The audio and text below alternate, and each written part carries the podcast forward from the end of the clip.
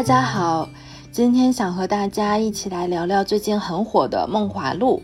这次想给大家营造出一种一边追剧一边唠嗑的氛围，请来了我两个我身边特别好的朋友七七和小兔，共同来聊聊在我们充了十八块份子钱并追完了大结局之后的感受。现在请七七和小兔依次给大家打个招呼吧。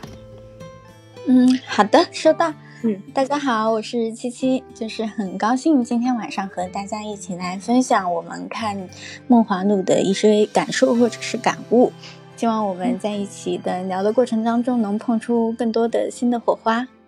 大家好，我是小兔，嗯，然后我的本职工作是一个出版编辑，而且我是做外国文学出版的，但是我非常喜欢看国产剧，尤其是国产古装剧，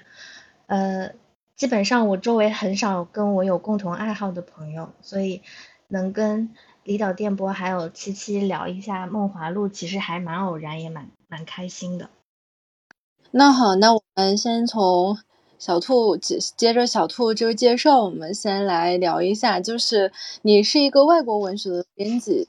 但是为什么就是会喜欢古装剧呢？了解《梦华录》也是因为一个什么样的契机呢？嗯。就其实我自己也挺困惑的，就是为什么我一个做外国文学的人，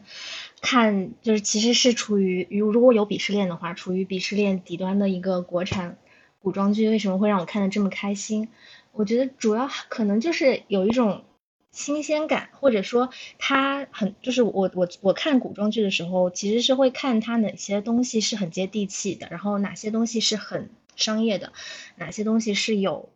编剧他自己。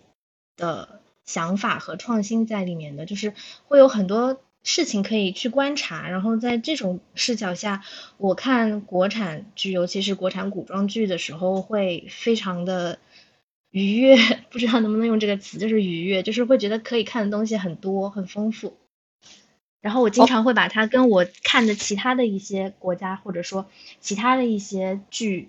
种去做比较。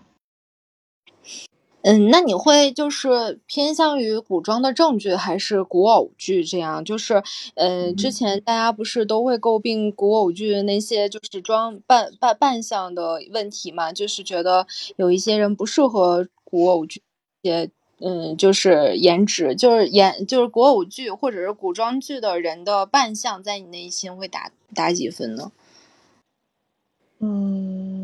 还好，我觉得一个剧的审美通常是稳定的。然后，当我决定要去看这个剧的时候，就说明它放它流出来的一些呃图片或者视频已经不会让我觉得难以接受了。然后我一般就会去忽略这种特别细微的大家所说的什么颜值啊或者扮相之类的这方面。就是我不是一个非常典型的古偶剧爱好者，我觉得。嗯，那这一次就是关注到《梦华录》，也是因为你，嗯，就是对通对这个古装剧这个品类就是有一些关注，本身就有一些有一些关注，再加上它的一个热度，所以你会常你会主动去选择去关注它，是吗？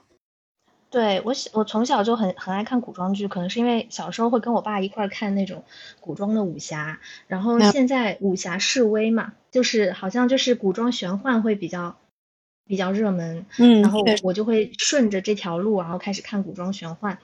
然后其中你刚刚正好问到是喜欢看正剧多一点还是看古偶多一点，我自己想一下，好像真的是看古偶多一点，因为，嗯嗯，不知道这么说会不会得罪人，就是正剧经常会给我一种画虎不成反类犬的感觉，我宁可会看一些它可能不会给你这么高的期待，但是有的时候会给你惊喜的那种东西。嗯，我觉得其实《梦华录》给我的感觉就是这样的。我记得我前前面呃第一天吧，我就把那个当时更新的前八集都看完了，还去充了个会员，因为呃它前面那几集我不知道大家有没有印象。呃，我看的时候，它总是在最后一集留一个悬念，譬如说可能第五集在第五集左右的时候，就会就会赵盼儿和嗯有赵盼儿在那个。呃，在在那个就是 全家被灭口那个官员家里面，和顾千帆说，就夜宴图在我家，然后突然这一集就完了，我我印象特别深，那一集我看完之后已经半夜三点了，所以但但是我就想知道那个夜宴图为什么还在赵盼儿家，所以我就一一口气把后面那三集都看完了，看到晚晚上大概四五点的时候。那我们来怎怎来问一问七七，你看《梦华录》是什么原因呢？就是关注到这一部剧。嗯，我当时最开始关注到这部剧，首先当然是看到了神仙姐姐，嗯，好不容易演一场电视剧，对不对？就必须首先来看一看了。同时呢，就是整个《梦华录》的它的一个审美是我非常喜欢的，它非常嗯，就是展现出来这个宋代的一种，就是叫做典雅吧。我就是觉得，我想用这个词，会。嗯，让我的印象非常深刻，所以哎，这也是促生我追这部剧的一个动力。嗯，确实，对对，这个是最开始吸引我的两个点。但是之后呢，它是由延伸到剧情嘛，就是三个女孩子，嗯，她们的这样一个故事，嗯，会其实作为我们也是同是。女性嘛，然后有一种记得这个导演他讲的是北漂生活，但是我们在某种程度上也算沪漂嘛，其实还是蛮有同感的。确实，嗯，这部剧我之所以会呃，就是感觉到特别的，就是越看越觉得上头吧。嗯，除了就是它的整个的做做用用心精良制作这部剧，它非常的用心以外。呃，也也有包括是女性题材会更加的关注，还有一个呢，就是，嗯，他他把这个三位女生就是在大城市里面，就等于说是在东京那个地方漂泊，然后最后又经历了很多的波折之后，呃，最终就是慢慢成功的这个这个过程也刻画的非常的细腻和感人，就是让我在里面找到了很多的认同点。但是同时，就是因为我们之前在呃前面的二十多集、十多集放出来之后，这部剧剧的就是刚播出不久吧，因为它的嗯整个的这个宣传力度还有大家的关注度很高，然后也产生了一些其他的声音。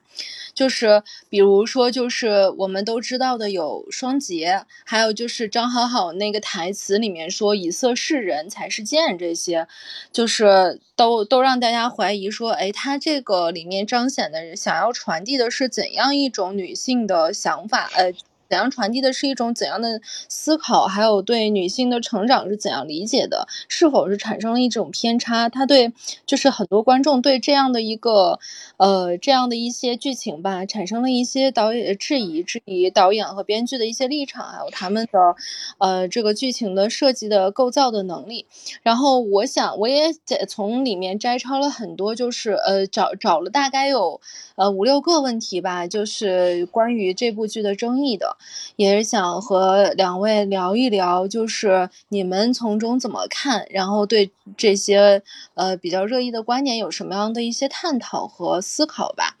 嗯，就是我们先从刚刚讲的那两个问题开始聊，就是你们你们认为张好好他当时和呃顾呃宋引章讲出来那句台词说以色示人的这个问题，嗯是怎么理解的呢？嗯，先从小兔来讲嘛。啊，好，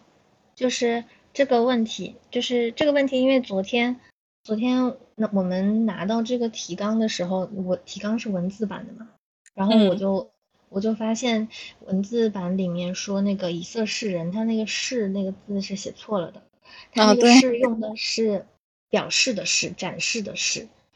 嗯，然后就是如果是以色。展示给别人，我觉得这个是完全没有问题的，就是完全没有任何讨论空间的。就是你仅仅是把自己的样貌展示给别人看，然后以此生存下去，那肯定是有问题的。但至于是不是贱，我可能要另外讨论，因为什么是贱，我觉得，嗯，也是有很大的讨论空间的。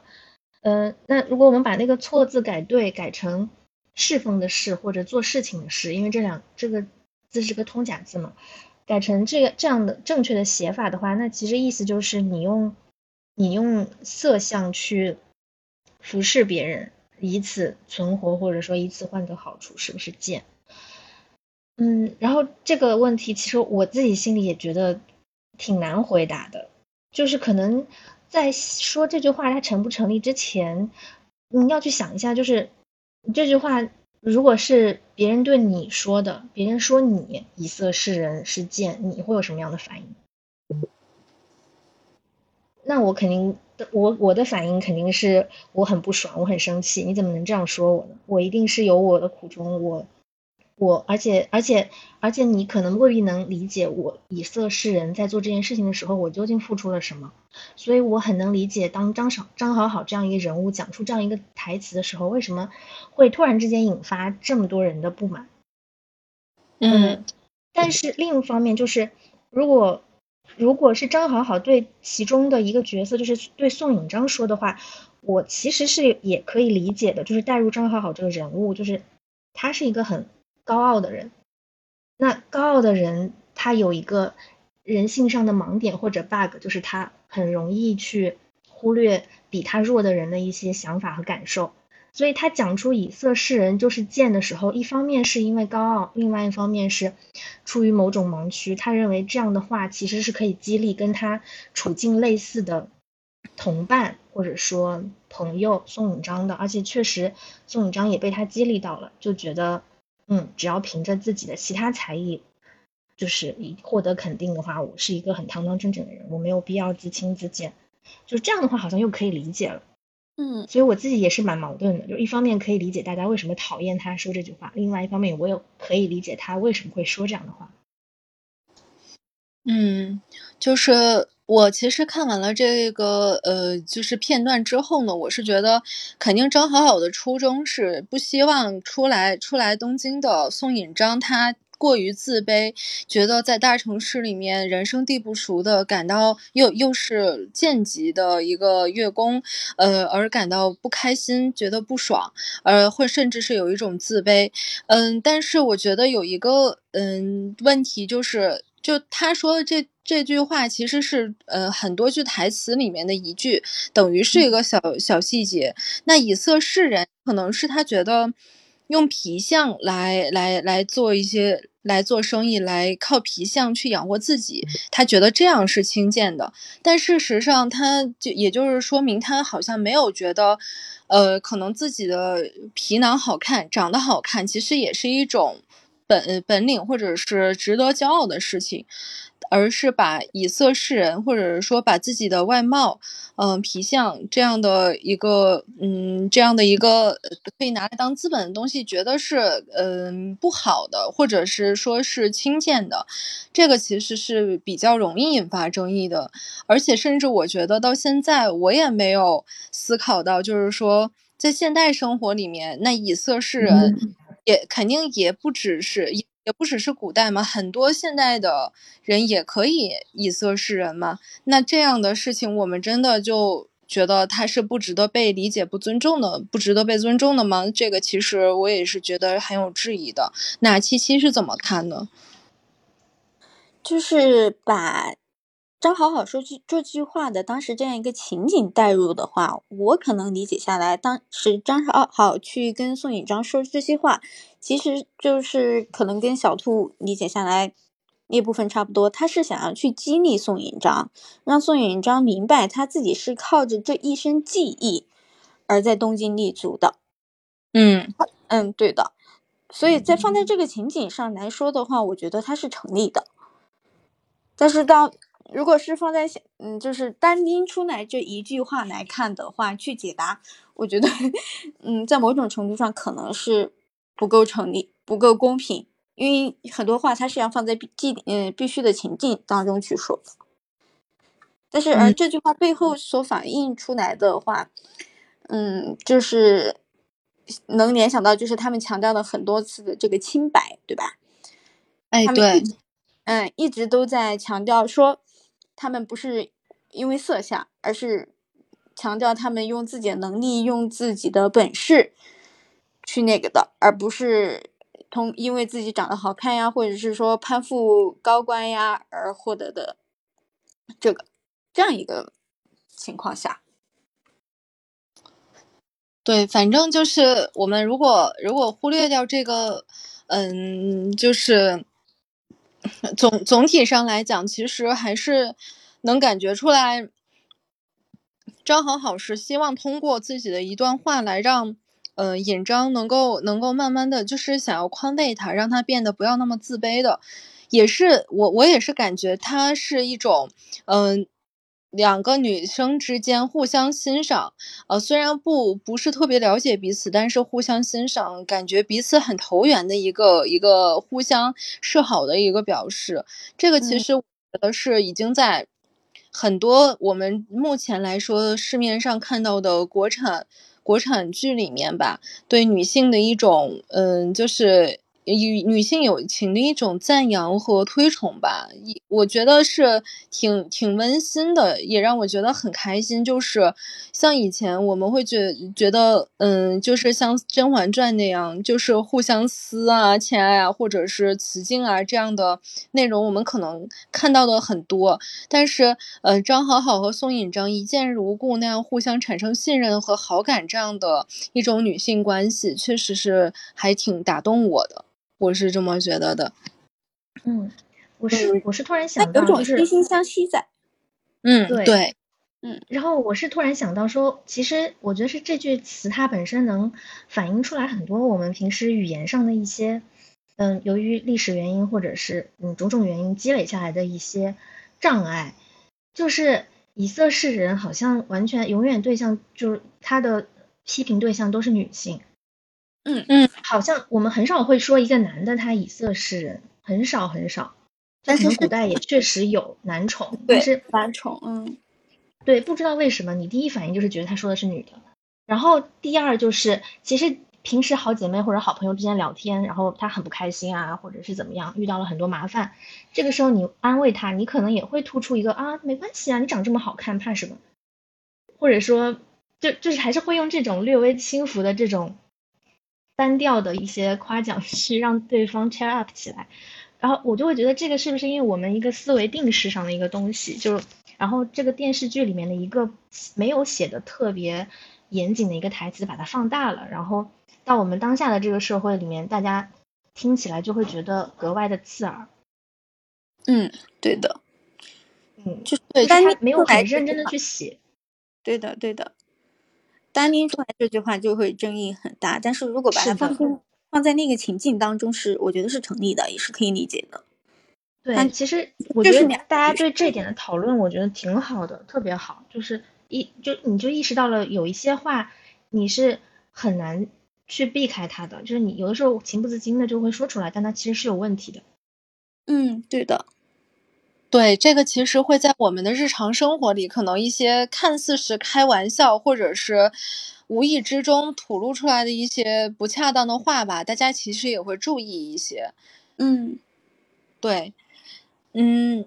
那但嗯，那就是我想顺着这个问题也问问两位，就是。你们会觉得，呃，从比如说这个以色侍人，还有我们在这部剧里面，感觉是贯穿了三位女主很大的一个困扰的，就是，呃，越级，还有关妓，还有脱离这种贱籍身份这样的一些，呃，聊，呃，就这样的一些探讨和思考。呃，你们会觉得这个实际上是编剧看不起这个越级官妓的身份，然后没有就是对女女底层的女性，她其实是一种俯视的态度吗？因为这个其实，在大概是前前二十集左右的时候，这个其实也是很多的媒体平台去拿它去讲、拿它去说事的一个一个一个争议性的话题吧。嗯，谁先来？先那七七来先讲讲。嗯，好的呀。就从这个问题上来看的话，呃，就是这个这部剧它本身的一个背景嘛，就是这个，嗯，旧风城是吧？旧风城的，它本原本就是去讲的这个妓女的故事，然后妓女是通过自己的这个足智多谋，然后去救到她的好朋友，但是因为。可能是各种整个目前的社会呀，或者是说，因为电视它播出还是 需要那个的嘛，对吧？所以它会变改变成说是那个越级关妓的身份，但是其实，在我看来，它就是一个角色的设定呀。它为什么就是会上升到瞧不起的这种程度呢？它这个剧本，这个剧，它反映的出来就是他们在这个角色当中，他们存在的一个阶层阶级关系。就比如说赵盼儿跟这个，嗯，顾千帆，他们其实，在他们其实上是存在一个阶级上的，就是阶层上的一个，嗯，就什么距离吧。然后同时，嗯，一直说讲到脱籍呀，或者是那个。嗯，包括尹章想要说靠男的，然后把他托起，其实，在某种程度上也是去反映他们在这种等级制度之下，想要去自己改变命运。当然，这个改想要改变命运，不管他是通过自己还是靠别人，都其实能够反映出来他们对嗯当下的这种等级制度的想要去改变自己的一种。嗯，就是说目标吧，也在为这个去努力，这可能是我的看法。对，那小兔怎么看呢？嗯，我觉得就是刚刚这个问题是想要讨论这个剧，还有这个编剧他是不是瞧不起官妓，呃，越那个越级官妓这些身份。然后我看剧的时候有一个就是。习惯就是我不会去从编剧他的角度去想，就是我会我会觉得一个剧它是很多方面因素角力的结果，嗯，所以我当时想，如果如果他这个没有把这个女主角的角色从妓女改成官妓，或者改改成一个忠臣良将的那个罪女的这个这个这个人设的话，可能就请不到刘亦菲来演了。可能就可能这个剧就不会播了，可 能就得换一个换一个女女演员来演，因为刘亦菲其实真的很适合现在这个改了之后的这个角色的。嗯，还有就是它里面没有，就是只有刘亦菲一个的角色被改成了，嗯，父亲是原来是官，然后嗯做了一件好事，但是被被贬被贬入狱，然后全家都就。就是没只有刘亦菲一个人，只有赵盼儿一个人有这样的遭遇。然后宋引章他一开始他就是一个月妓，对吧？一个月妓官妓。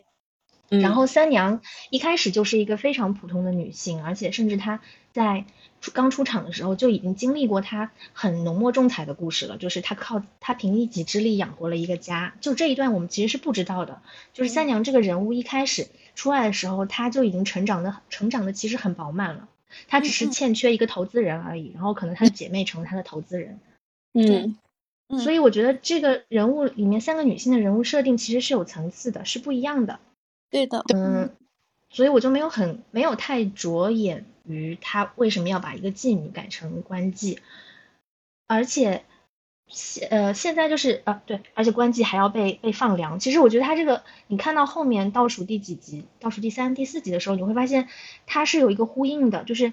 赵盼儿这个里面的赵盼儿，她的人物性格可能就是在她小时候经历了一些好、一些坏之后，她才形成了这样一个人物性格。如果她从小就只经历了一些不愉快的事情，那可能整个剧的。那个色调都都要换一下，就是它不可能是一个甜剧了，我是这样想的。相反，其实经历了更多痛苦和搓磨的是顾千帆哈。是，所以他的人物性格其实挺怪的。对。其实，嗯，因为因为就是我们聊这一段嘛，我们三个都把大结局可能大呃大多多少少都了了解到了，但其实我们放出来就是这个整个音频的时候，或者是我们现在直播的时候，大家可能还都很多没有看到后面的八集嘛，对吧？所以就。对，所以就是我们也是，呃，看完了之后会比大家就是想的会更全面一些，更了解了编剧的一些，我我觉得是他，呃，前前后之之中去刻画这个人物，去设计这个剧情的一些原。其实我在后面的看完后面八集的时候，给我一个很深的感触，就是其实说到这个问题，我觉得是编剧他在。嗯，站在一个一个一个等于说上帝视去去观察整个所有人物他面临的一个阶级的压迫和被压迫。你比如说，其实赵盼儿他他虽然呃就是越级，呃就是宋引章他是越级的，他是被人看不起。那那其实赵盼儿他虽然是已经从两呃就是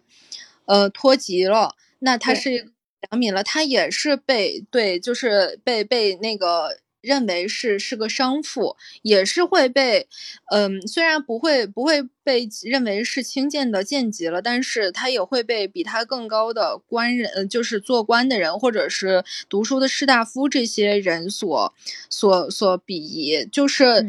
还有包括顾千帆，他也是，呃，黄那样的角色嘛，对，就是也也也从一开始被叫做活阎罗，然后清流那边那个齐木也说他在这个地方名声不好，然后在那个呃宰相那一边呢，其实也觉得他这个地方也是一个很阴暗的一个地方，所以到哪儿他都有一个鄙视链，而而对编剧。其实正是因为他这样的一个设计，所以我们能看到每一个人其实都是不，嗯，应该是不完美的。每个人都不像是那种他之那种国偶剧那样，一个个的都是呃霸道总裁，然后配一个一一个一个很有能力的姐姐，然后两个人在一块儿就是能能能能抵御所有的困难，能完全就。能完全就让他们克服掉所有的困难，然后 happy ending。他没有把剧情写到这样，每一个人都很鲜活，然后每一个人都有自己的言不由衷。这是我觉得，就是看完了四十集之后，嗯，感觉感觉出来就是这部剧它的厉害的一个地方吧。嗯，我还蛮同意你刚刚说的，就是鄙视链到处都有，确实。就是你刚刚提到的那个地方，我觉得就确实像你说的，每一个人他在这个里面，他都有他自己的上级和下级，他所处的身份都有他的弱势，这个还蛮明显的。对的，包括你说像池亚类，对吧？池亚类已经是那么富有的一个人，但是实际上他还是会被官家呀，会被这些当官的所瞧不起的。对，就是那挂台。哦，还要还要给当官的磕头，对呀，而且就是从当然我我不是那么专业啊，但是从文学角度上来说的话，如果他这个故事要成立，肯定是要存在对立面的嘛，所以他才会有阶级。对，嗯，其实但但是他在到后来的时候，包括在嗯在乔盼尔这。一直都在说嘛，就是在透渗透着这一点，就是说你不要瞧不起商人，因为你们就是哪怕是当官的、做皇帝的、吃的喝的，都是我们这些商人去提供的，对吧？也后一集在那个朝堂上，呃，在在那个古崖那边也说，我希望，嗯，大家不要因为阶级而去歧视哪一个等级的人，嗯，对吧？就是你这个。这个就是瞧不起，应该是对于品德败坏之人，就像欧阳旭那样的人，去去对他产生一个人品的质疑，但是不要怀疑，就是或或者是轻视每一个可能很每一个有善良品质的人，哪怕他处于越级，或者是他是从事商人的，他其实也是对底层人民的一种关怀和关照，而不是。就是站在一个俯视的视角去看底层的女性，嗯，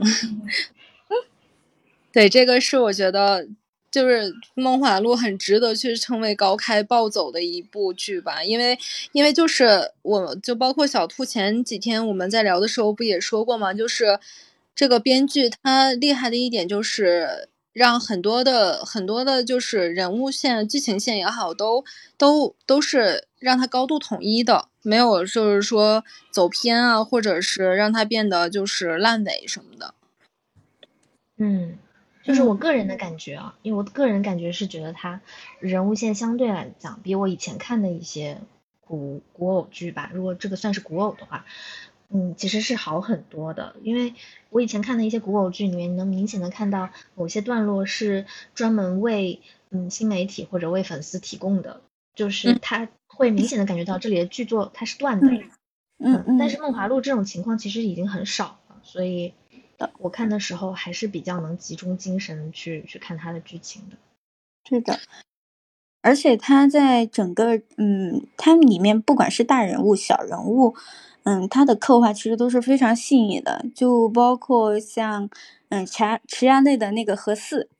这个何四就是一个非常鲜活的一个人物形象。对，所以它是存在很多吸引人的点。对，没错，就是。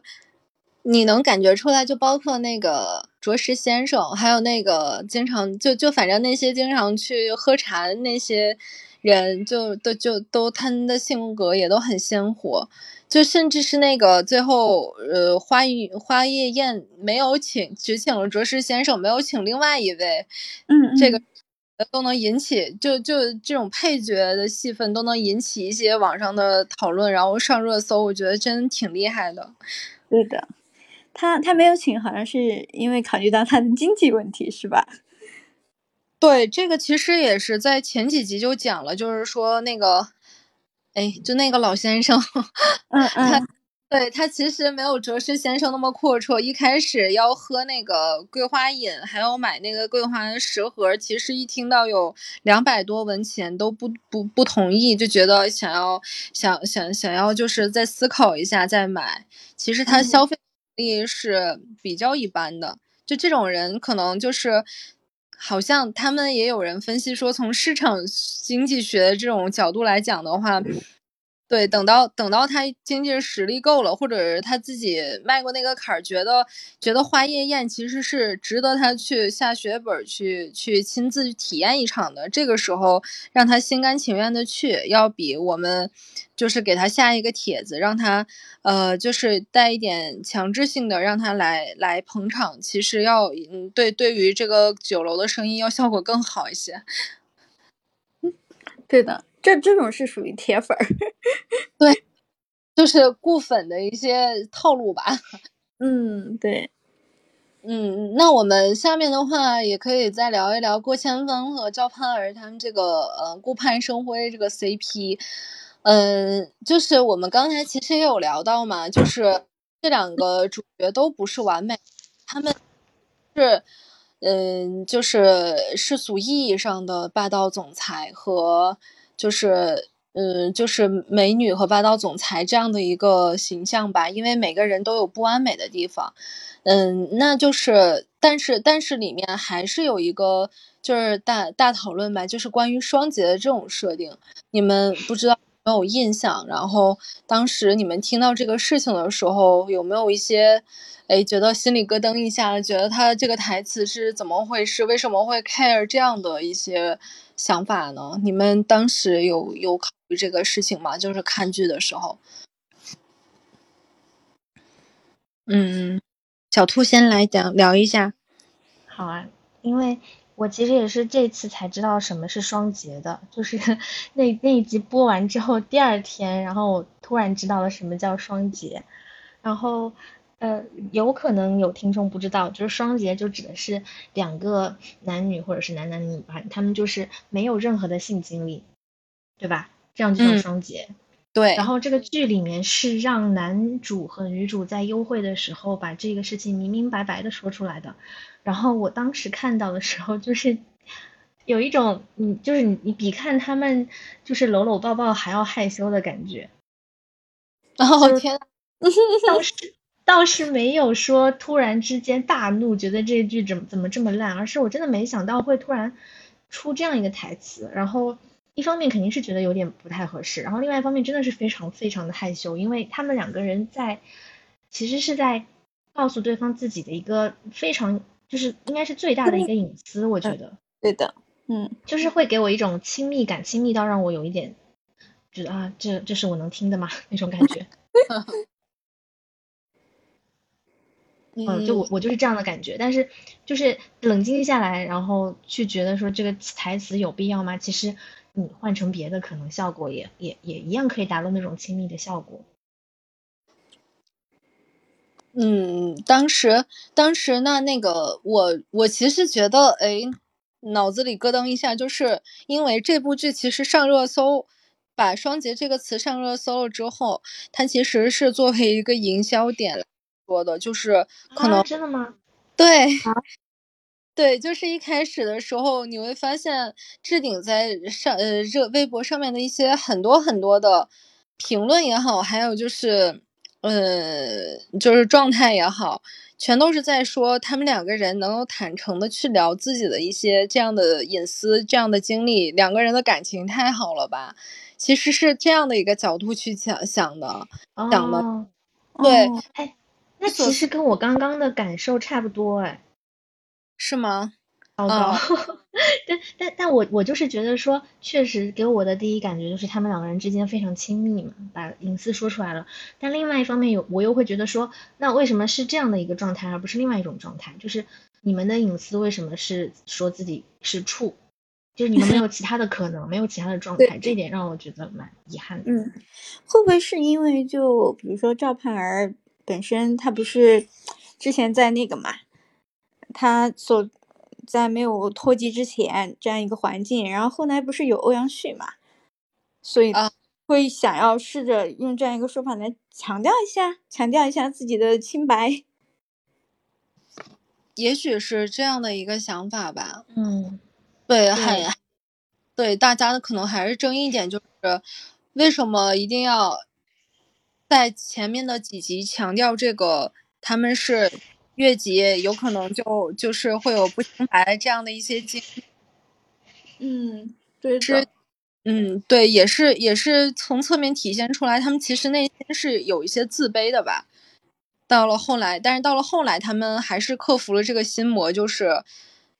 没有强行的说是不断的去靠别人去证明自己的清白，证明自己不没没没有很没身处。见级，但不是不是那样的，嗯，不是那样的人，而是而是凭自己凭借自己的能力和自己的品德去摆脱掉了这个心魔，也也可能是这样的一个设计在，或者我觉得就是像这种清白两个字，其实也是对这两个人的一种束缚吧。嗯嗯嗯，对对对，因为嗯，像赵盼儿，她其实身世是有坎坷的部分，然后。一个行差踏错，他其实就有可能不是今天的自己。那可能“清白”两个字对他来说，就是当时能让他，就是就是他的一个怎么讲，一个警报器，就是他为了为了完成这件事或者守住这件事情，他没有走向别的路。然后对于顾千帆来说，“清白”两个字可能也能从侧面表现出他这个人其实他的成长也好，他的生活也好，并不是一个非常正常的。嗯，一个男人，男人，一个，尤其是一个做官的一个男人，在当时的一个生活状态。对的，他其实很孤僻。嗯，因为顾千帆他的人设嘛，你其实也是你想想，高官子弟嘛，对吧？嗯，高，加上他又是黄承思，如果他想要去有这些事情的话，他是很容易有的。但是他没有去做这件事情的话，可能这也是一方面性格所导致，另外一方面就是。嗯，会不会也是跟他家里母亲这边，因为是亲牛嘛？对，嗯，联系。对啊，他跟池亚内其实是一个很明显的对比，两个人从小玩到大，可是池亚内就是那样一个花花公子，风月场上的小可爱。哎，聊到池亚内，我突然想到，就是你们，你们有想过他是？他跟张好好是一个什么样的关系吗？就是那种放到现在来说，就是那种红颜知己，或者是只谈恋爱不结婚的那样的男女友吗？还是怎么样一个关系呢？你们觉得？就是甚至包括说，假如他和赵盼儿在一起，嗯，他赵盼儿会不会也是沦为下呃，就成为下一个张好好呢？嗯，我感觉不会。但是，嗯，从张浩浩最后的结局来看的话，张浩浩不是嫁给了一个嗯男的，然后应该是一个的官儿，对，就是应该不算离婚，那个应该是老婆去世的一个官吧，对，嗯，然后他不是不是当那个当老婆，嗯。嗯。所以从张好好可能他想要的有可能就是一个简单平凡，的生活，而池衙内可能就有点小孩还没玩够的感觉。嗯，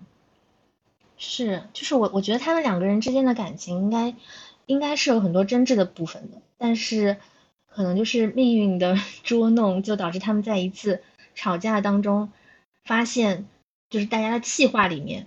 暴露出来的我眼中的你。其实是没有那么高贵，或者说没有那么好的，然后两个人就就崩了。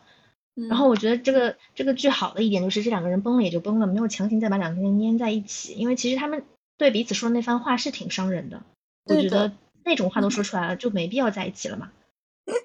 对的，嗯，而且是，嗯嗯，张好好好像还也是想脱籍的嘛，但是是是帮不了他脱籍的。哦，是吗？嗯，池衙内他只是商人，他脱不了籍啊。他如果要脱籍的话，还是得官家或者是说这种那个官官人才可以帮忙的。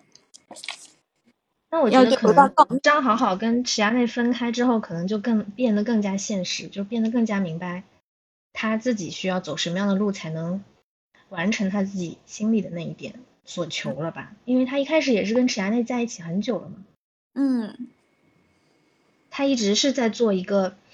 官官妓，然后做的也很好，但是再好的话也只是一个官妓。我我就是觉得他这个人就是表面高傲，但是他内心其实还是有一点虚的。所以他在联想到他之前讲的那句话，有点刺耳的那个以色食人才叫贱，我反而就是对我觉得这个人可能更饱满一点了，因为他不是像女主那样可以。你完成自己还成全所有人的那种人，他光是要完成自己，他就已经，他他就已经差不多了。对他已经用了很大力气了，他是 成全别人可能就更难。也有可能张好好其实和宋引章都是那样的吧，就是。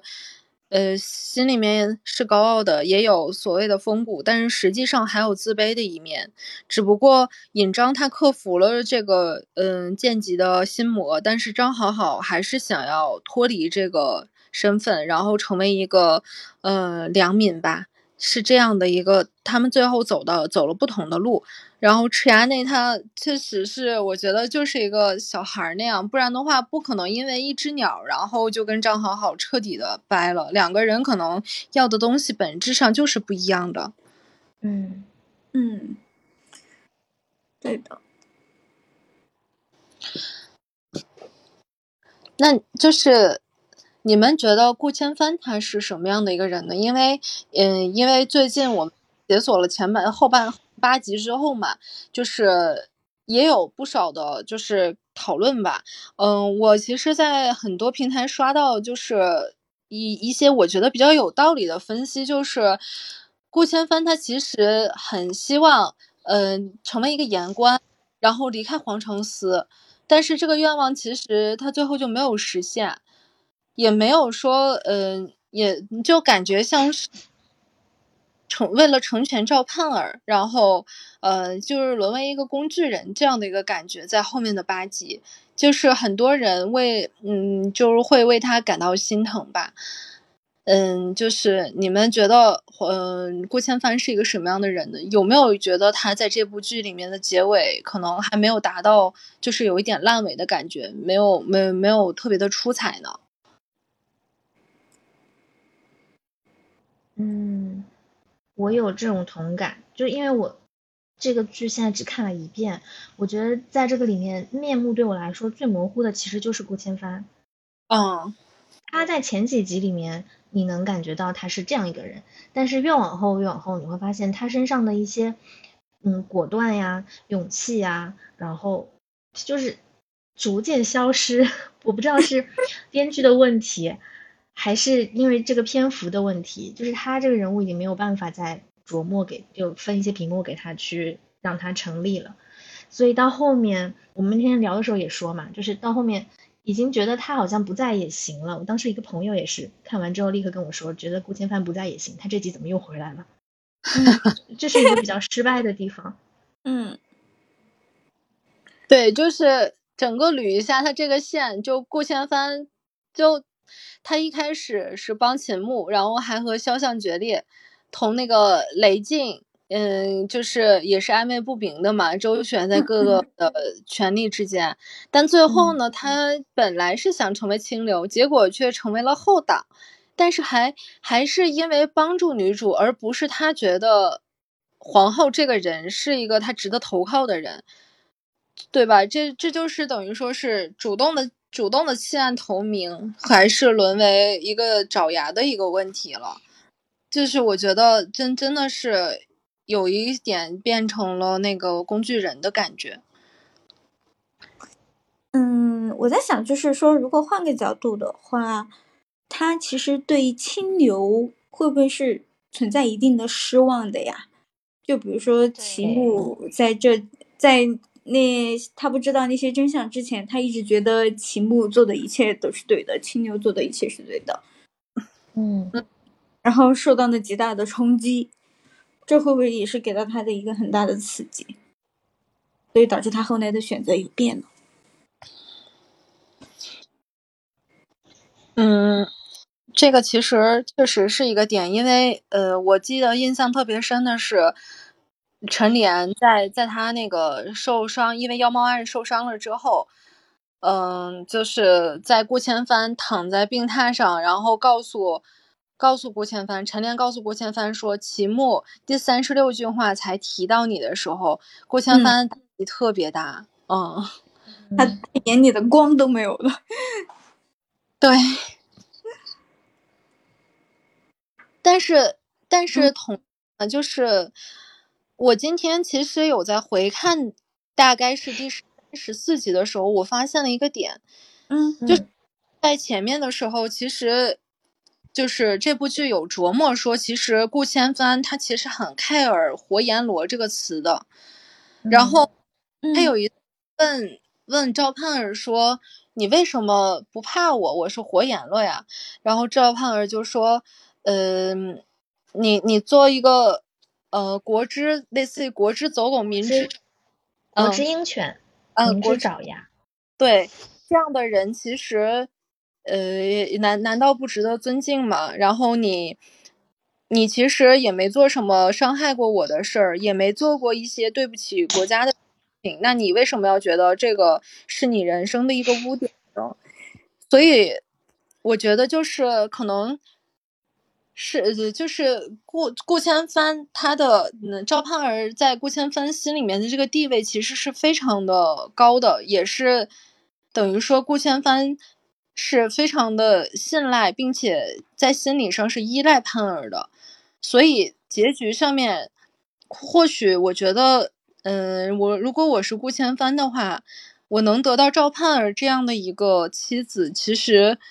或许或许。就是说，要比要比我完完全全的实现一个个人人生理想，那会不会是更重要的呢？因为，因为他是一个从小就没有得到过离异家庭，对对，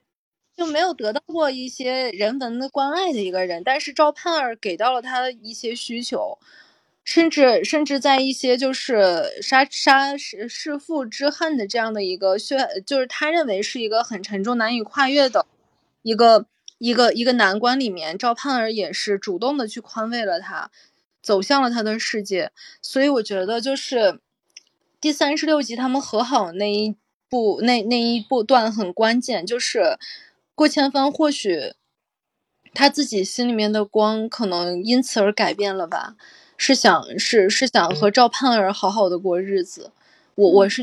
呃，也许可以这么理解，嗯，对的，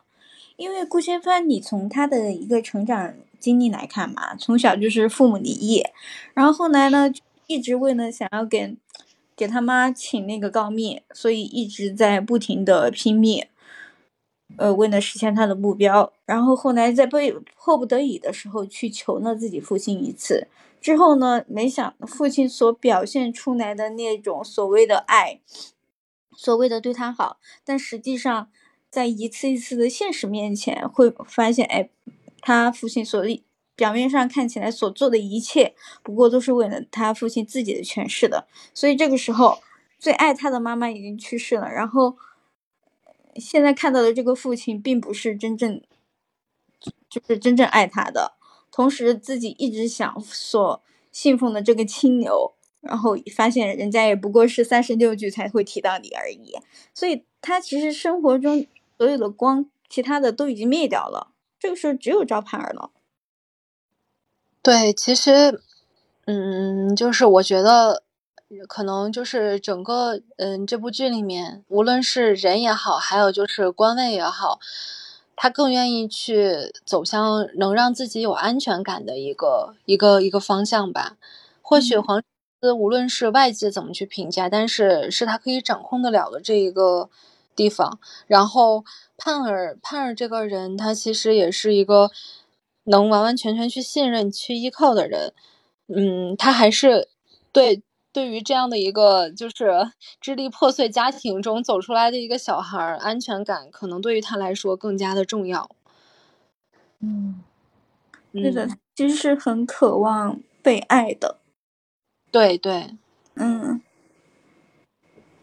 我记得好像有个场景，就是顾千帆，就是外外界称之为火眼漏的一个人。有一次好像是靠在盼儿的肩膀上，对吧？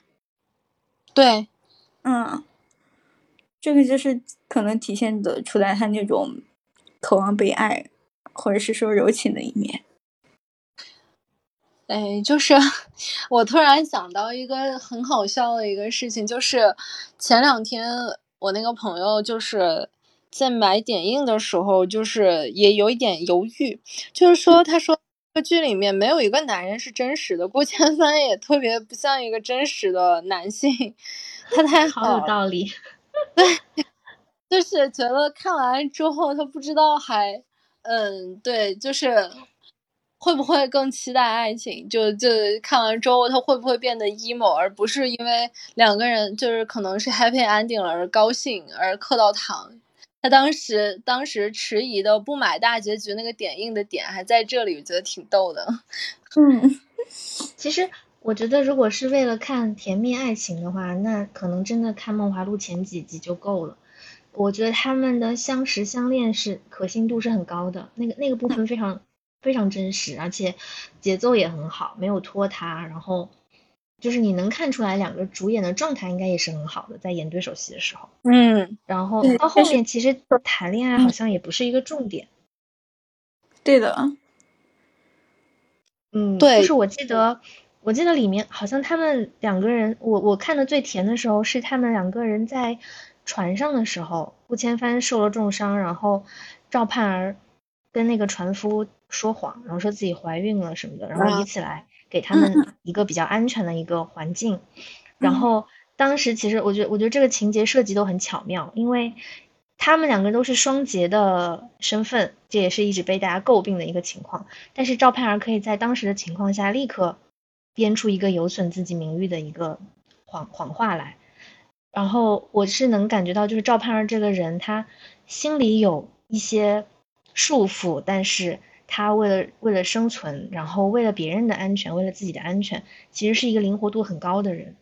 就是他有他自己的局限，但是他也有他自己灵活高明的地方。嗯，对。然后我觉得爱情在那个时候发生是特别特别真实可信的。到后面两个人就是其实，嗯，就是爱的心意已经表达的很明确的时候，再看他们有多甜蜜什么的。已经不能给我带来更多的，嗯，糖，就是那种那种那种愉悦的的感受了。就可能恋爱最高光的时刻就是暧昧期，暧昧，对，还有还有还有发现对方闪闪发光，超乎我想象的时候。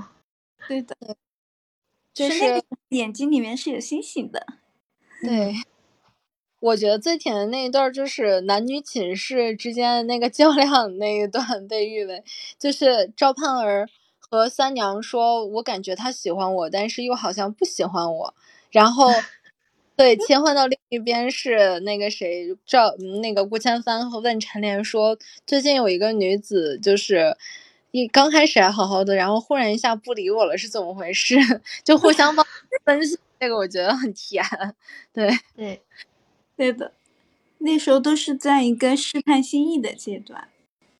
对，而且也没有滋生很多嗯，就是党党权啊这样的纷争，赵盼儿也没有卷入到一些就是上就是从业生做生意的时候的一些困难。就是其实以我当时也有个很悲观的想法，就是在想，在看完这剧，在这部剧再想一想，就是或许在现实生活里面，顾千帆他。从二第二十六集之后消失，不敢见盼儿之后，或许在我们现在这个生活里面，或许他俩真的就再也遇不到了。就是对，再挽回，就是再挽回，两个人再再有可能。我觉得这个东西是真的是特别梦幻的，是一种很美好的憧憬，但是很难遇到。嗯嗯嗯。那所以你们两个就是有最喜欢在这部剧里面有最喜欢哪一个就是女生嘛，女生角色嘛？嗯，我可能是最喜欢孙三娘这个角色吧。嗯，三娘她首先她就是像刚刚小兔说的，她其实是一个，嗯，她出现的时候她已经是成长的相对饱满的一个角色。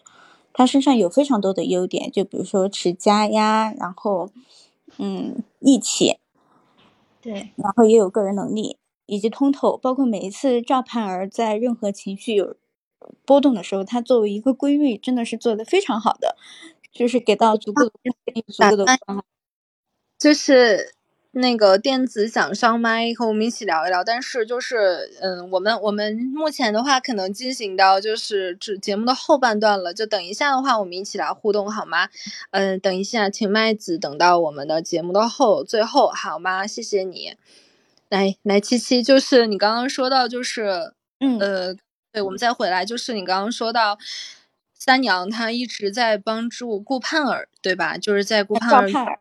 赵啊赵，对对对，赵盼，顾赵 怎么改姓了？照顾赵盼儿，对的，就是所以，嗯，他对盼儿的这种细腻啊，或者是说，嗯，这种给到空间又给到关怀，我觉得这这个其实是人与人之间很难把握的一种相处尺度，所以我感觉她这个女性角色其实是刚柔并济的。同时，在前几天我也有看过这个关，就是柳岩的这样一个采访嘛，柳岩就也有谈到这个角色，就是孙三娘也是能够看到她是成长的，最开始想要通过自己的儿子嘛，然后再是请当这个什么呀，诰命哎，这凤就再穿一回凤冠霞帔吧，希望自己的儿子能够。嗯，考就是考取功名，让他变得进士。对，嗯嗯，对的。然后包括后来他说的那句，他说：“嗯，我就是掏心掏肺的对你，也并不代表儿子也会同样的对我。”所以 这这其实我觉得这你就点醒了很多女性，就是那种就是自我感动式的母爱。对。这提醒了一个女性，就是不管你是作为一个母亲，还是作为一个女人，你应该是为自己而活的。对，嗯，就是他，嗯，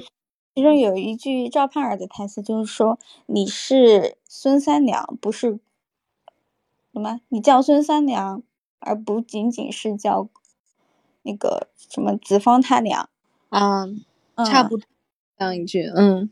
对的。所以我可能会比较喜欢这个女性角色。那你会就是如果现实有这样的一个大姐，你会想和她成为朋友吗？我会呀，我会，我我会非常希望有一个这样的朋友，他是能两肋插刀，就不叫两肋插刀，就是他是真的会为你去考虑，而且是可以可以和你一起往前走的，而且给到无条件的支持，这是一个非常难得的友情。我觉得就是这部剧，就我看，嗯，就是跟你们聊完之后，我突然想到一个点，就是它其实这里面的女主，嗯，女主角三位女主角代表了不同时代的女性。就尹章她是一个小女孩，可能就不同阶段、不同人生阶段的，嗯，对，十七八九刚二十，然后盼儿她可能是二十多岁。就是从从一个嗯一个少女慢慢走向成熟的一个阶段，然后三娘她是一个离异的女性，就是也也是也经历过一些事情了，是一个有阅历的人。这三个女生她们都是代表着不同阶段的，就对的，对，很有典型性。那小兔呢，来聊一聊，就是你印象比较深刻的女性角色吧。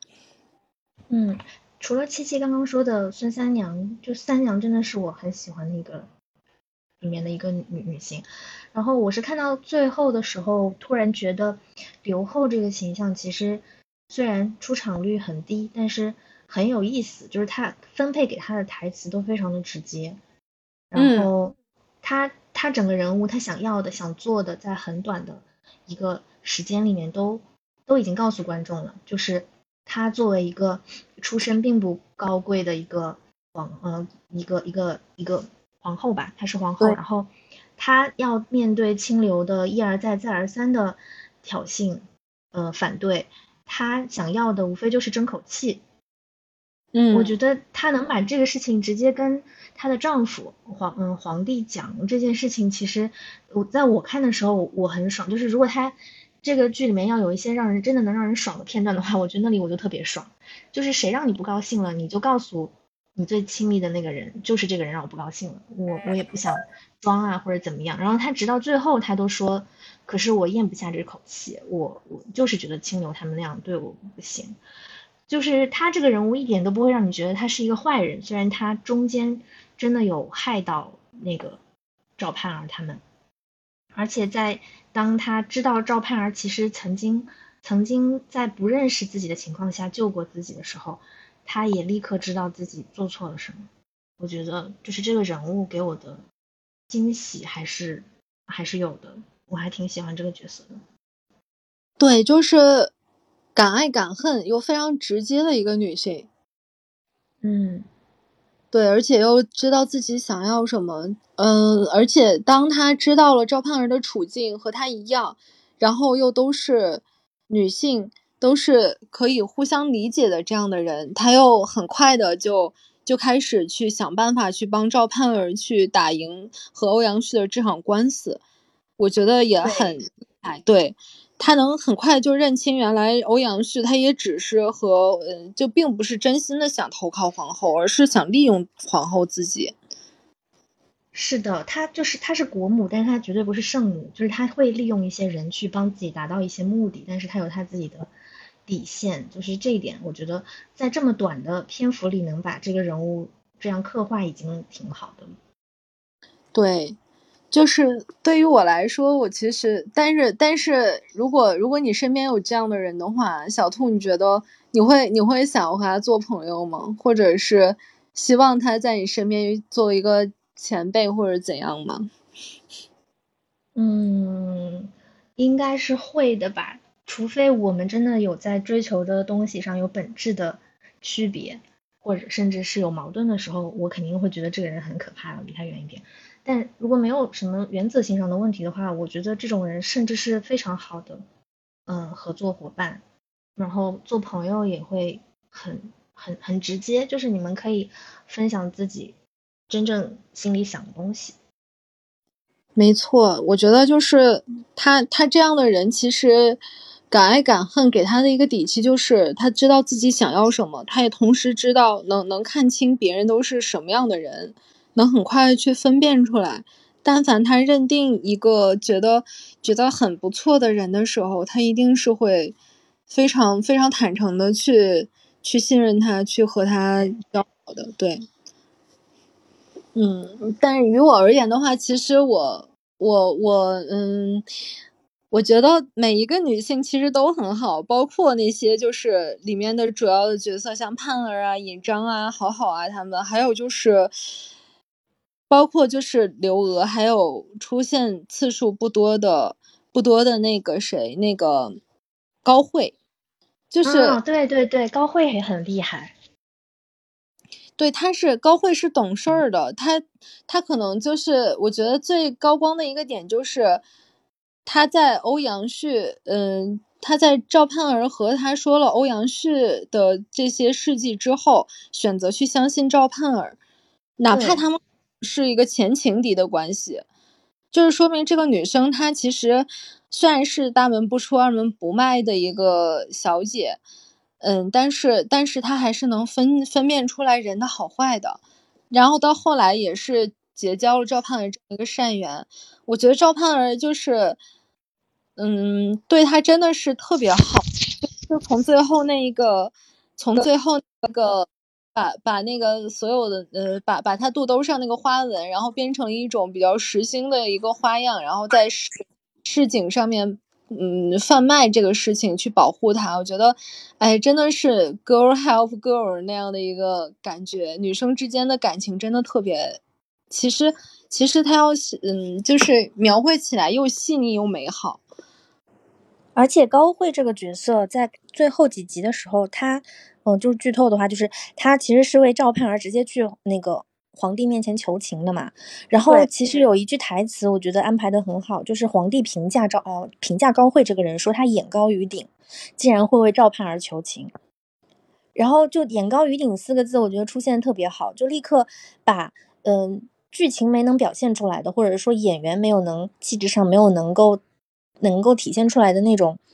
那种一个嗯大小姐的那种感觉，就是完全就是你可以想象到了，然后你甚至可以因为高慧是个眼高于顶的人，你就可以猜到高慧信任欧阳旭，那么赵盼儿一开始那么信任欧阳旭也也是情有可原的，就是赵盼儿也不是恋爱脑，也不是傻，他怎么会相信欧阳旭这样一个大坏蛋？是因为 欧阳旭真的段位很高，眼高于顶的高慧都被他骗了。我觉得这这个这四个字就是还。蛮有用的，在这个地方。对的，而且像就是欧阳旭这个人的话，他就是假话说的，他自己都已经信了，这个段位是是一般人都达不到的。哎，感觉自己就是，嗯，看看女性角色就特别的有共鸣，但是看到男角色的时候，有一点是不太懂的，就是。我一直有一个疑惑，嗯，当时赵盼儿也说了，就是他识人其实没有那么差，其实还是觉得欧阳旭他有好的一方面在的，比如说一开始找了那个，嗯，他他家里面那个下人去和赵盼儿说悔婚这件事情，实际上是害怕高家的人去对赵盼儿做些什么，然后。对，还有就是高慧一开始也是被他所吸引，嗯，我就在想，是欧欧阳旭他这个人，他是如果如果他真的有一些闪光点，或者是说他有什么，嗯，就是才高于于别人的这种地方的话，为什么最后还会沦为那样的一个坏人呢？是什么导致了他变成这样的人？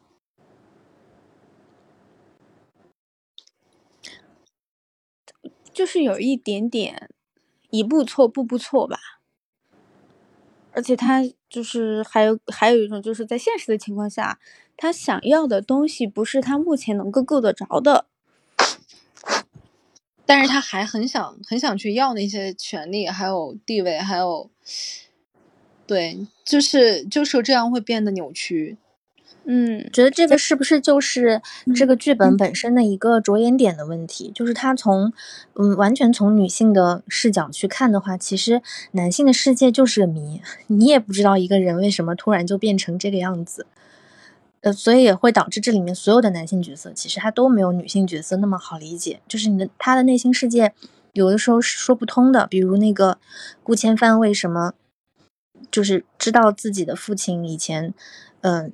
弹弹劾过那个女主赵盼儿的父亲，然后他就直接不肯见赵盼儿了，然后还要啊，就是那种不肯见，但是又非得去见一下，于是夜里去见，把把那么一大笔巨款，然后放在他的桌子上，就这一切很离谱的事情，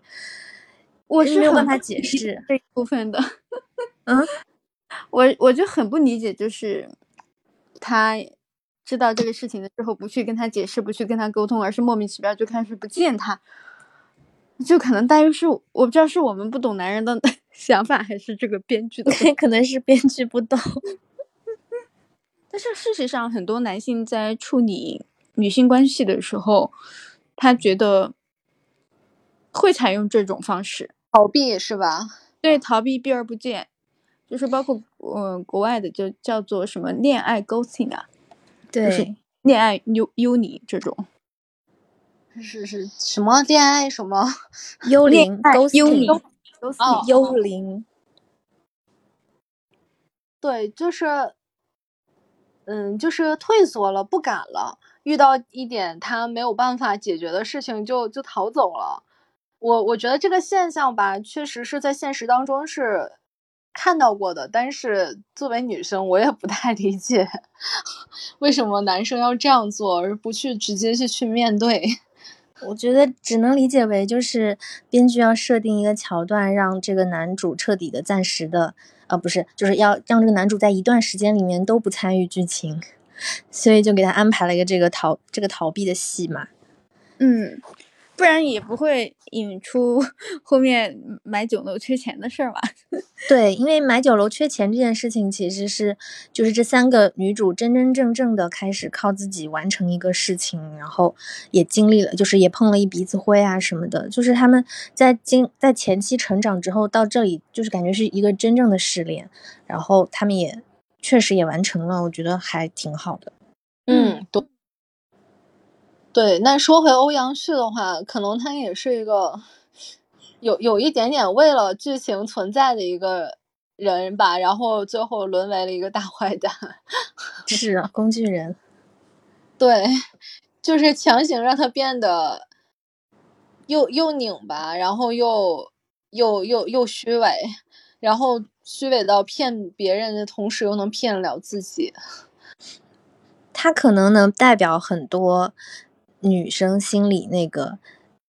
特别不能原谅的男友，可能是那个特别不能原谅的男友的一个缩影吧，我不知道，因为这个人物真的很迷。会不会你们会不会觉得他像一个凤凰男呢？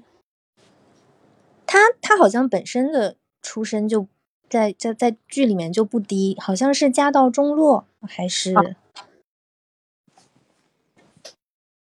对。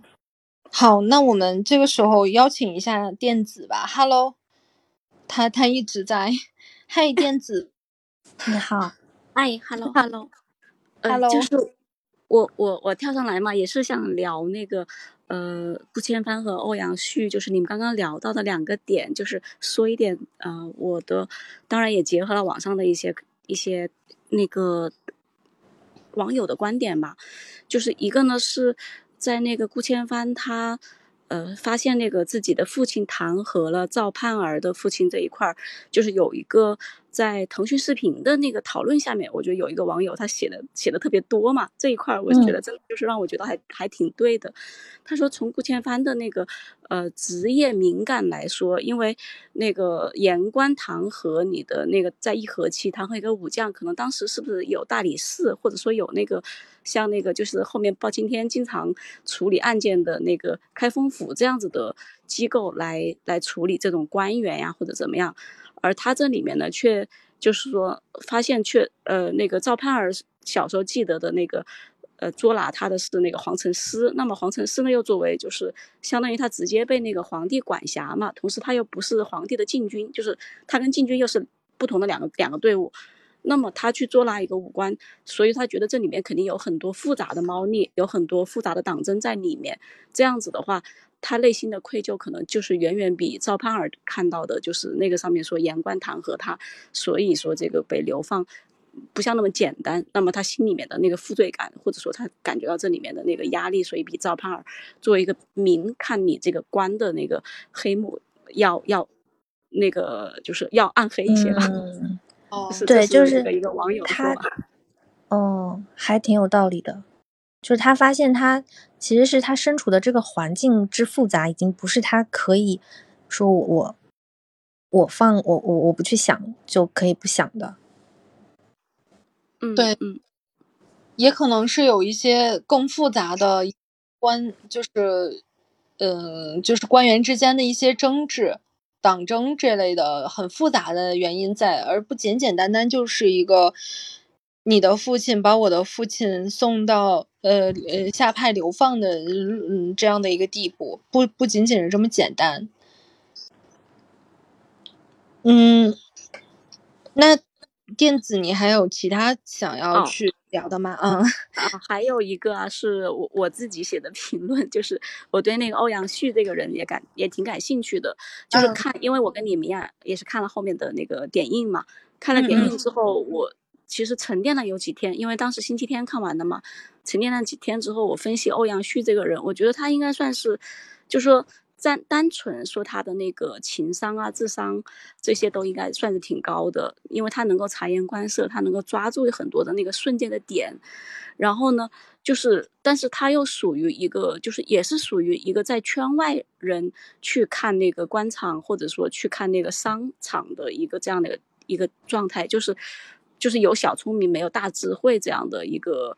一个一个状态，所以。你也可以说他可能没有家庭底蕴吧，就是因为你像那个齐木嘛，齐木，呃，就是他在好几次他有机会对付那个什么雷雷师长啊，或者是对付其他人的时候，他都是就他就是还有包括那个赵木赵盼儿做生意，我觉得他们这样一个状态应该叫徐徐图之，就是我要一点一点的搜集好，然后呢，我到达一个合适的点，我再来再来击中，但是那个。呃，就是欧阳旭可可能他更多的做法就是既得即所见，就是他当时看到了，他就马上要做到什么样子，就是心态比较急，这样子其实才是他自己那个各各个悲剧的由来吧。嗯嗯，就是他没有，就是说当时不是说那个他的那个德叔都劝他说你，嗯，那个通判其实说很多探花都会被放通判，是一个很合适的职位。但是他就是心急了，已经那个时候就是已经有点崩了。对的，他可能就是想要得到的东西都会比较迫切。嗯嗯，对，对，就是没有对别人那样沉能沉得住气，或者说那个怨恨已经是蒙蔽了他的双眼了，让他没有。让让他很迫切的想要去达到一些目的，但是做不到冷静。就反正这个人的缺陷性还挺多、挺大、挺多的。嗯，而而且这个和他第一次可能跳河吧，那个也可以，也可以当做一种关联性，就是会走极端。就别人还有一线生气可走的时候，但是他会走极端，走那个最险的路、最最狠的路。嗯，毕竟是可以吃土的男人呢。嗯，好，谢谢谢谢电子，嗯，那我们就是这个，就是我的提纲里面，其实也也特别想要聊的一个点，就是也很期待听到你们的回答。就是你在里面，我们刚刚聊到了欧阳旭这样的一个人嘛，就是小小兔儿提到他是一个呃女生呢。会反感的一个男友一个形象。那在这部剧里面，就是这些男生角色里面，你们比较欣赏或者喜欢哪一位？会想要想要和他谈恋爱？就是如果他是一个真实的角色，你很想和他谈恋爱呢，或者做朋友呢？你们可以来聊一聊。嗯，就是可能什么？你说，你说，你说。对，可能会想跟何四做朋友，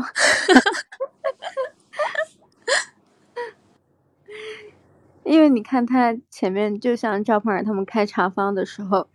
就是帮他招揽客人啊；后面到那个花月宴的时候，又是当女主角，所以就朋友能处，啥事儿都能上。那你应该是想想要有这样一个工具人朋友，冤种。我其实觉得陈年很适合做男闺蜜。我先说，就是这个点，我觉得让我先第一直觉就想到，就是他可能不是一个好的男朋友，但是他很适合做男闺蜜，因为他懂女孩，而且又懂得怎么样让女孩和男孩就是就是撮合撮合一个一对儿吧，就是很嗯爱情保安的形象，就是和他聊聊那种。很私密的话题，他肯定会宽慰你，而且也也会帮你保密，这样的一个男生。嗯，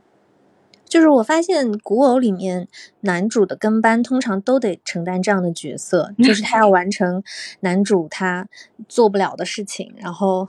就是所以一般这种角色都特别讨喜。嗯。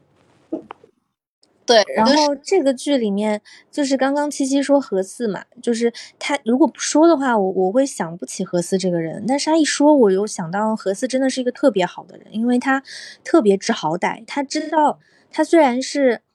他虽然是池衙内的那个仆从，但是他其实知道什么人是好人，什么人是坏人，什么人他应该去帮助，什么人他就是应该去防着，然后。然后我觉得，因为何四是一个还不错的人，嗯，所以池衙内也坏不到哪儿去。然后就如果说是我的话，我可能也会愿意跟池衙内做朋友。虽然他一开始确实做了一些离谱的事情，但是他是那种经历了事情之后，他嗯能听得去定能听得进去你说话的那种那种那种男男生。嗯，宿醉，稍微等一下，我 聊完这个话题之后邀请你哈。哦，就是你们两位表达完观点了吗？好的，好的，我们对吧？就就没有人聊一聊皇上是个完美男友吗？哦，皇上真的，皇上有点太完美了，太完美了，是我高不可攀的男人。对，就是。我觉得，嗯，他他这个虽然是电视剧，是一个有改编成分在，但是，就是也也我也简单的了解了一下这位皇帝，他是真的是能做到不计前嫌的去，嗯，去疼爱这位皇后，然后也是包括为她借腹，然后呃也也是从别人那里不不在乎他曾经结过婚，然后甚至最重要的一点是。看，因为他的能力，他的能力和胆识，然后才和他在一起的一个男性，而且，尤其是这个皇上，他是贵为皇帝的这样的一个男人，就就包括不仅仅是他胸怀很宽广，同样他也知道自己不是一个能做明君的人，能能成为一个好皇帝的人，这个我觉得他能知道自己的缺陷，然后同时认认识到自己的缺陷了之后还。还愿意去娶这样一位很勇敢、很有能力的女性去当当自己的当自己的妻子，我觉得真的特别的可贵。嗯，但他同时又是一个比较多疑的人，就是在最后几集能看得出来，他他不太相信他自己的判断，所以才会导致两派一直在争来争去，然后他完全是一个。接收这些信息的人，然后他需要有足够多的信息，他能做出一个决决策。没错，嗯，那就是最后面啊，我们我也就是最后就是剩下最后两个问题了。我既既然大家就这么特别愿意互动，那我就请有请牛牛和宿醉，我们几几个几位一起来聊一聊吧，就是开放一下这个问题。就第一个问题就是这部剧里面你们最感动的片段，印象最深的片段是哪些？然后你觉得《梦华录》值得打几分？如果是十分制的话，嗯，谁先来？那那嗯嗯，小兔先来说吧。嗯，那我我我先来说，我印象最深刻的有两个片段，然后都是靠后的。有一个片段就是，其实是我蛮蛮困惑，但是又就是真的印象很深刻的片段，就是赵盼儿见到皇上，他们在码头那个地方，然后赵盼儿开始讲自己，呃，就是呃，皇上就是问他说，一定有人护你，把你护得很好，然后他说以前有，现在没有，然后从这一段开始，他后面还提到他，他他很感谢官家，然后希望官家什么健康长寿，因为他以前。就是就是托了官家的福，才能够从呃才能够脱呃从才能脱籍从良。就是这一整段，其实我当时看的时候都是都是很疑惑的，就是有点太美好，太太童话了。嗯，我不知道你们有没有印象那那那那两段。嗯，就首先首先他他说曾经有，现在没有，然后但是他以前也待我很好，就是这个就是。大家梦寐以求的对待前任的一个态度，然后我觉得赵盼儿在这里的回答就是堪称完美。对，嗯，就是也让也会让我从侧面感觉到他人格特别的健全。主要，嗯，你说啊，你你你先来说吧。嗯，然后但是到后面又有一个很别扭的地方，又让我觉得他他他有一点点古怪的地方，就是他明知道他当时他父亲他全家之所以会沦为贱籍，就是因为皇帝听了言官的弹劾，嗯，但是他还能够以那种特别乐观。释然的口气说：“希望官家能够长命百岁啊！”我忘了具体的台词是什么。就那里，我心里其实是有一点点，有一点点难受的。就是如果那一段就是在表演的时候，能让他透露出一些无奈或者是一些嗯思索的感觉，而不是直接讲出一个特别光明的一个台词的话，可能我会更好接受，或者说我不会有这么大的矛盾感。就是你这个人。也太健康了，健康到可以忘记过去的伤痛，然后就是对，就是就是，所以这这一段在我心里印象特别深刻。对，就是嗯，也也有可能就是说，在在那个在桥上，他和官家，嗯，他送官家出去永安楼的那一段吧，其实我会这么想，就是说。他可能想要保护的人，也也也想要保护的人和他自己的生意，这个东西是是他想要抓住的吧，所以他才会和官家那么说，会会会告诉官家那个夜宴图是假的，然后又又要奉承官家说，呃，给官家说一些好听的话，也许是是他希望就是不要掉脑袋，不要让呃不要让自己的生命受到威胁和伤害之后。也也需要去保护他的一些东西吧，就是这一段我其实也看的有点奇怪，就是太理想化了。这个人赵盼儿，就是到了最后就感觉京剧蹦出来的有点多。嗯，然后还有一个我觉得当时感触很深的地方，就是他他他不是做了那个池衙内的那个永安楼的掌掌柜嘛？嗯。嗯，然后他们两个人就是在有一天是什么节日吧，反正晚上灯火通明，然后他们出去玩，玩的很开心。然后画面里面就是，如果你是刚打开电视去看的话，你甚至会以为这两个人是男女主。然后当时陈佳内就想跟他表白，然后赵盼儿立刻就说：“我知道你要跟我说什么。”然后这个时候有一个很妙的地方，就是灯啊什么的都灭了，然后我不知道是不是天气天气是不是要下雨了，我我忘了。反正就是当时整个就是灯火通明的景色暗淡了下来，对，就是那个地方给我一种感觉，就是有的时候人和人在一起真的靠机缘，就是你运气不好的时候，连灯都会灭，然后会告诉你说我们现在很开心，但是就好仿佛就是外界在告诉你说我们现在是很开心，但是以后呢，我们会永远这么开心吗？是不是一个人跟一个人在一起很开心，他们两个人就可以在一起呢？就是当时会给我这种感觉，就是我差点都觉得哦，他跟池亚奈也挺合适的。但是灯暗下来的那一刻，我好像就又醒了。对，哎，我记得当时是不是打了一个雷？是，就是有点幽默，但有点伤感。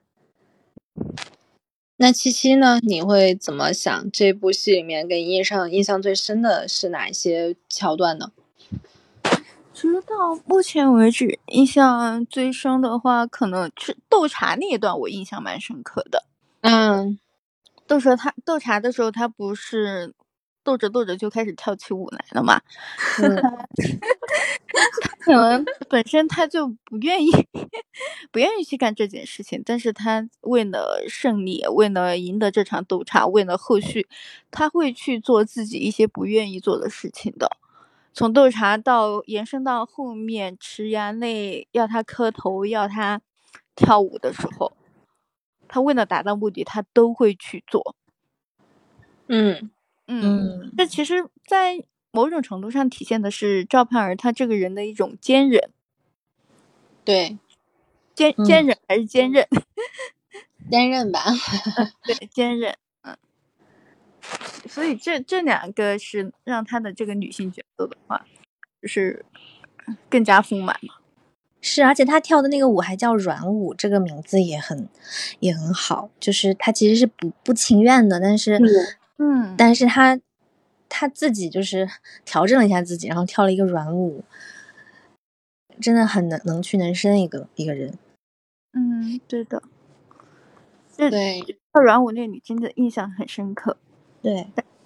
她虽然美，但是美的有一股杀气。对，嗯，我印象，嗯，哦，没事，您说，您说。嗯，就是你说完了吗？再可以再延伸一点啊。我说完了。嗯，我是觉得，就是嗯，就是除了就是大家都赞扬的一些，就是很棒的一些女性的转态的思想转变，然后还有一些就是很甜的一些情节吧。我会觉得，呃，比较比较，我会更注意它的一些镜头的一个使用的转换，就是。嗯，我觉得有两处，就是它那个半遮面的那个小茶楼是有两扇那个拱门的，呃，就是在内部的构造里面，我觉得就是它把这种中国的古代建筑利用的非常好，去刻画男女之间的感情的一些变化。就是我印象里最深的两场戏啊，就是第一场是在前面，顾盼儿和。呃，不是赵盼儿和顾千帆他们两个没有确定心迹的时候，当那个，嗯，就是赵盼儿她拎着呃食盒去走走进这个茶楼，就是一会儿，嗯，就是顾千帆一直在盯着他的身影看，呃，一会儿能看见他，一会儿又又又消失了，就在整个那个那个那那扇门里面。但是赵盼儿呢，也是没有没有一直都没有看顾千帆，但是等他再回头的时候，顾千帆已经消失了。这个其实都是在整个那两扇半遮面的两扇门，就是没有窗子两扇门那块儿去展现的。就他透过整个一个。呃，固定的场景就是体体现出了这两个人可能还在暧昧阶段的犹疑不定，然后还有就是到了大结局之前，两个人和好的时候，他们又是在半遮面，就是已经被大雨袭击过的半遮面里面呃见面的。这个时候也是那两扇门起到作用。一开始他们两个是隔着两扇门去讲话的，最后赵顾盼呃赵盼儿，不要再说错了，赵盼儿就是。突然，呃，就就是突然一下子情绪激动，然后就走到了，就冲打打破了这个空间的距离，然后去跟顾千帆说：“你现在就两条路，要么就跟我重新就是开始，然后或者就是跟我就彻底决裂，我把这个拆子把它砸了，我嗯，就是我给只给你三个数的时间，不然我就把那个拆就是红珊瑚的拆子砸掉。”这个这个这个关系，这个他那个动作的一个改变，也呈现出来他们两个人的关系的一个融合，就是这样的细节。其实，在导演在这部剧里面很用心，很用心。就是他，嗯，我之前也看过一些视频嘛，就是说这个导演他看景的时候，也。选了很多有有水的地方，因为他要呈现出来这个演员，呃，这个女性和水的关系，要体现出来这种柔美感。还有就是他们的布景，他们的美术用了很多就是宋代的极简主义的画儿。这个颜色，还有就是整个的布光，都是很很希望参照和还原宋代的一些感觉的，让我们觉得它可能没有唐朝的那么那么繁华吧。可能除了就是夜呃，就是花月夜那个那那那一场戏之外，我们可能没有感觉到特别像唐代的那样的一种繁华。但是整体的，我们看看到那个剧里面还是非常简约的一种。美很柔和的一种美，嗯，这是我自己的一个概观点。然后，呃，电子还有宿醉还有牛牛三位，或就是听众朋友们，有没有想和我们聊的地方呢？啊，我我说一个简单的吧，就是我印象嗯深刻的是那个，就是当时顾千帆给了给了那个赵盼儿一个飞镖，然后跟他说。跟他说那个，你你要是不救我，你也得死，不要有。哦，那个，对，这个只是一个很小的情节嘛，但是他在后面被一一而再再而三的被用，就是那个呃，胖儿对他拿回他的那个呃买酒楼的钱的一半的吧，是吧？定金的一半，然后他也说最后给他喂了一颗药，说一个月后再拿解药等等，就是他他会用了好几次，所以我就对这个情节会因为被反复提起，所以我就呃也觉得印象深刻，也很轻松快乐。对，这两个人还很可爱的，嗯。那牛牛呢？嗯，我是印象深刻的片段是那个是那个孙三娘嘛，孙三娘她是有有一个不知道是哪一集，就是孙三娘在在游船的时候嘛，被几个熊孩子打到头了，拿 弹弓打到头，打到脑袋，然后他是直接教育了嘛，教育那些熊孩子，直接冲到嘛到那个学堂里面，直接教育那些熊孩子。为什么你们不上课还在这玩？高光时刻之一。哦，那那一段就是感觉像每人每人救一个 熊瞎子的感觉。他他是为了帮那个谁，帮帮帮帮那个杜长风，杜对杜长风去去解围的，就是很勇敢，这挺好的，就是。那宿醉呢？你是怎么看？呃，首先先是跟您一波，就是这一整个这一句的这个服化道，还原当时宋朝的这个呃人理常情。我觉得这个老实说，呃，真的是被惊艳到了。就是从诗词再到日常生活当中的这琴、茶、画这些，呃，包括用的画，呃呃这呃不同的场景。因为那会儿的话，就是说是呃我请谁来，我得插什么样的花儿。然后我得挂什么画，然后咱拿这画人聊天，这些呃真的是厉害。然后呃如果从这个的话，那就当时可能会是说不同的身份阶层的人，他们之间的阶层差距差距确实是挺大的。那池潘从一开始的话可能会是一个喜剧角色，然后到当中有一个拐点，就是他在码头上被那个官员羞辱，然后那个那。神仙姐姐出场了，就开始就直接开勒。那在那会儿还真是这商和官那阶级差真的就那么大。然后在那那一刻之后，那基本上赤潘他的这个呃喜剧担当就结束了。后面他变成一个呃正常的人物，他有正常的思考的能力。我觉得敢这么去设计，我天，这个这个是厉害。对。嗯，就是池亚内这个人，可能让你觉得更印象深刻一些，是吗？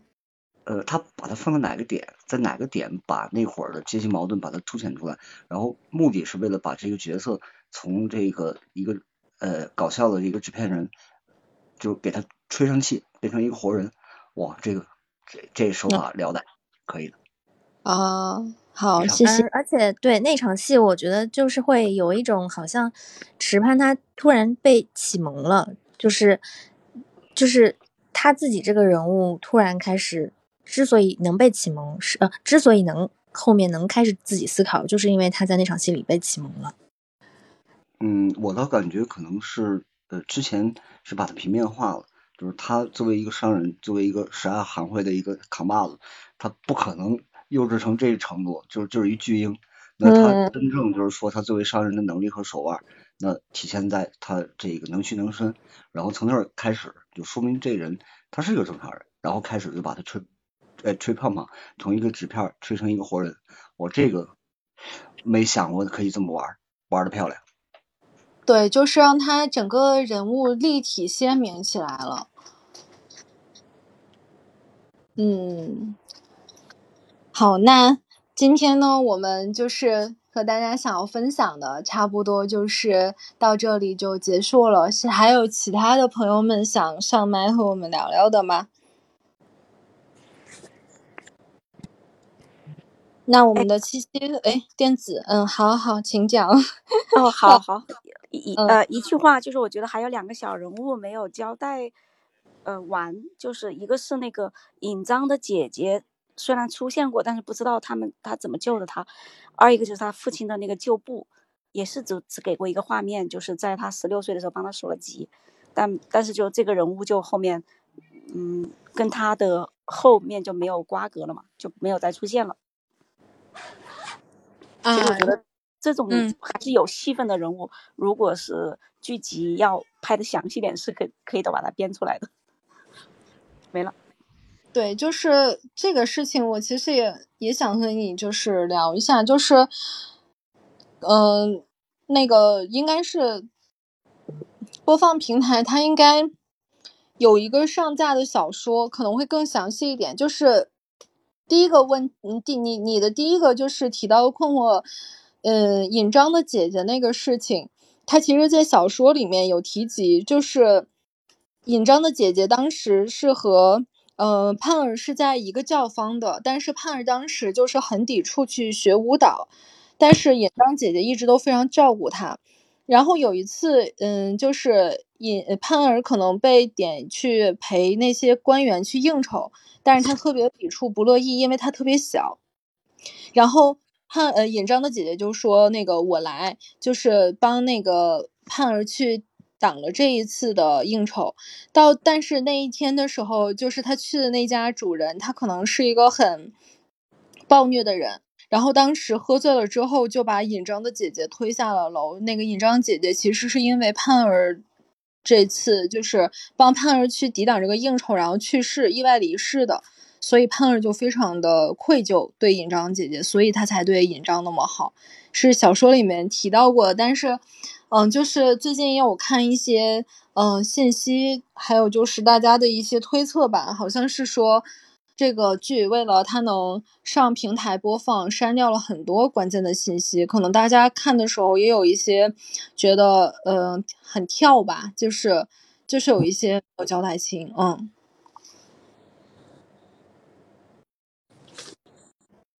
对，那。就是七七和小兔有有还有想其他想聊的吗？嗯，那我这边基本上没，跟大家今天聊得很开心，开心就好，就是比较轻松的一个氛围。那小兔呢？嗯，我觉得还有一个可以补充的，就是我觉得这个剧看的你比较舒服的地方，就是里面就是来来那个半遮面或者来后来永安楼的那些客人。他们其实也都有自己的一些性格，然后包括在男女主，嗯，他们在河边谈恋爱的时候，嗯，长廊后面的路人他也有一些戏，就是那边当时是安排了，我忘了是哪一集，呃，好像是求婚那个地方，还是还是道歉那个地方，后面有一对有有也坐着一对恋人，然后那对恋人好像也在就是甜蜜的吵架，反正就是这个剧里面好像会试图把。周围的那些人都变成一种比较好的土壤，然后能够让这几个主角，嗯，比较好的怎么讲呢？就是能够把这个氛围烘托的比较好，然后你会让觉得让让你觉得这当时的那个整个社会的氛围也是一个你有可能以那样的身份获得成功的一个一个一个社会。就是我看剧的时候会觉得周围的那些。配角或者是是龙套吧，其实也都起到了一定的作用，包括就是在最后我自己心目中的一个高光时刻，当然那个地方也是应该编剧他也把它设置成一个高光时刻，就是让所有的人出钱来，就是捐钱众筹，帮那个赵盼儿躲过他本来本来要承受的那个十四大板嘛，杖责十四下那个地方是安排了让每个人去众筹，我觉得这个也是一个。就是跟前面的一些安排都有呼应的一个地方，我也比较喜欢。对，就是他也很重视细节，然后也也没有让大家出戏，然后让尽可能的让每一个在剧里面演出的人都起到了他们应该在的作用，是是很，就是女性角色，呃，就是女性的。嗯，主创们都会把细节去柔合在里面，去去关照到这些，我觉得还挺好的，挺不容易的。嗯，是的，从一个女性帮女性这样一个这样的一个点，然后生发到了男男女女、老老少少都是可以为了正义或者是为了一个人的，呃，免于受他不该受的苦去出一份力的。我觉得这一点就还挺好。对，就是。格局很大，格局放开了，让让一个就是大家以为他是一个情情爱爱讲情情爱爱的一个纯纯的偶像国偶剧，然后变成了一个彰显越越往后看，就是让它彰显出了一种，嗯，就是弘扬大家去提倡大家去变得善良，去一心向善，去帮助大家，提倡很多中中国的一些很传统的一些美德。这个我觉得是非常不容易，而且又非常就感觉特别的美好，特别的舒服的一点，就就挺让人感动的。嗯。对的，它其实也是展现出来了中国女性的另外一种美。嗯，就是以往可能会讲什么母仪天下呀、慈母呀或者之类的，但是这一次，她你能看到中国女性的，就比如说她是嗯坚韧坚韧的，她是那个为了自己想要的，然后不断的去努力的，然后就是有韧性韧性的这种美。没错。那就是，所以，所以他确实是值得高开暴走这样的评价。那今天很开心和大家能够分享这么多，嗯，时间已经不早了，那今天我们就聊到这里吧。那七七和小兔来和大家，我们来一起和大家告别吧，好吗？大家晚安。嗯，好，大家晚安，大家再见，早点休息，晚安，拜拜，拜拜。